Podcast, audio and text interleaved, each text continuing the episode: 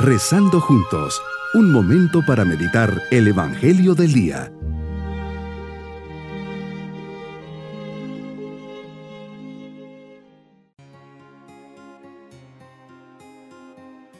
Les saludo en este día 26 de enero en que recordamos a los santos Timoteo y Tito. Pedimos su intercesión a lo largo de esta jornada aprendamos algo de lo que nos dijo el Papa Benedicto XVI en la audiencia del 13 de diciembre del 2006 sobre estos santos. Timoteo es un nombre griego que significa que honra a Dios. Mientras Lucas en los Hechos de los Apóstoles le menciona seis veces, Pablo en sus cartas le nombra en 17 ocasiones. Además aparece una vez en la carta a los Hebreos podemos deducir que para Pablo gozaba de gran consideración. Podemos decir que la figura de Timoteo destaca como la de un pastor de gran importancia. Según la posterior historia eclesiástica de Eusebio, Timoteo fue el primer obispo de Éfeso. Algunas de sus reliquias se encuentran desde 1239 en Italia, en la Catedral de Termoli, en Molise, procediente de Constantinopla. Por lo que se refiere a la figura de Tito, cuyo nombre es de origen latino, sabemos que era griego de nacimiento, es decir, pagano. Pablo se lo llevó a Jerusalén con motivo del así llamado concilio apostólico, en el que se aceptó solemnemente la predicación a los paganos del Evangelio sin los condicionamientos de la ley de Moisés. En la carta que le dirige el apóstol le elogia definiéndolo verdadero Hijo según la fe común. Meditemos en el Evangelio de San Marcos capítulo 4 versículos 26 al 34. Una vez más te diriges a la gente y la evangelizas con parábolas y a tus discípulos se los explicabas en privado. A cada uno nos das una capacidad de entendimiento, no a todos igual.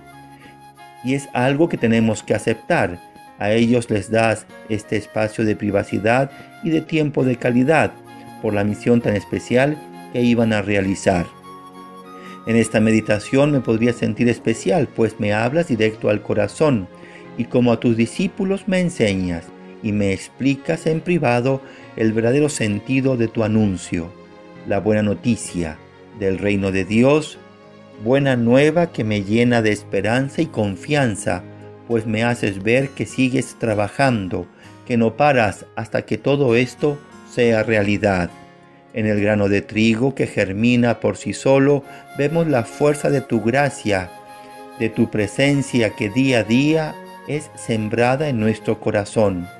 Todo comenzó en nuestro bautismo, la haces germinar, la veo crecer en la medida que colaboro contigo y me dejo guiar por el Espíritu Santo que también no deja de trabajar.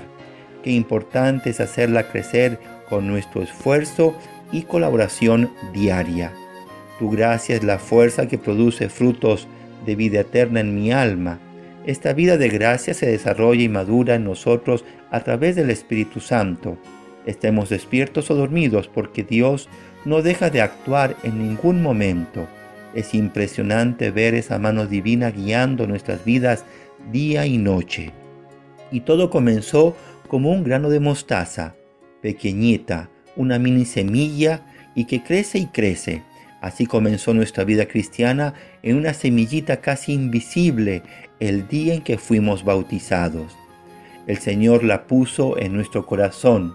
Si hoy la miramos y vemos su tamaño, el asombro de verla hoy sería positivo o negativo. Vaya, veo mi fe, mi esperanza, mi relación con Dios, la vivencia de las virtudes, la bondad, el perdón, la confianza, la comprensión, la humildad.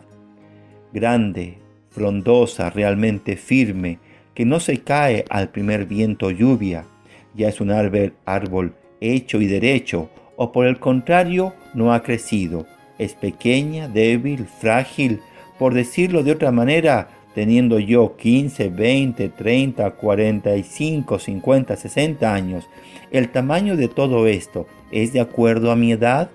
O teniendo, por ejemplo, 50 años, tengo una fe, un amor, una bondad, una capacidad de perdonar de 15 años.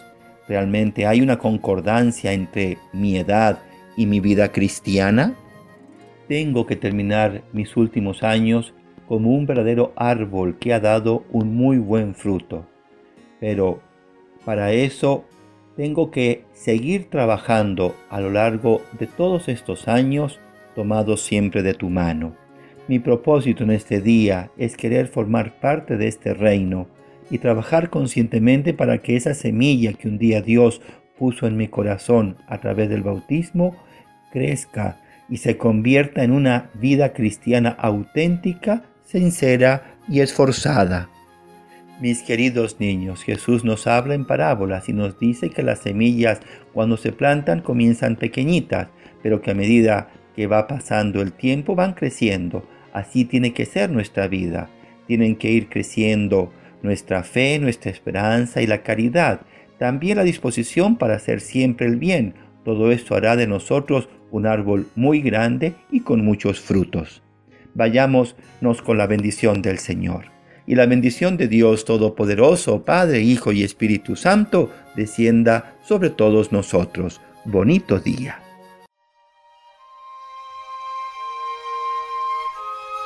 Hemos rezado junto con el Padre Denis Doren, Legionario de Cristo.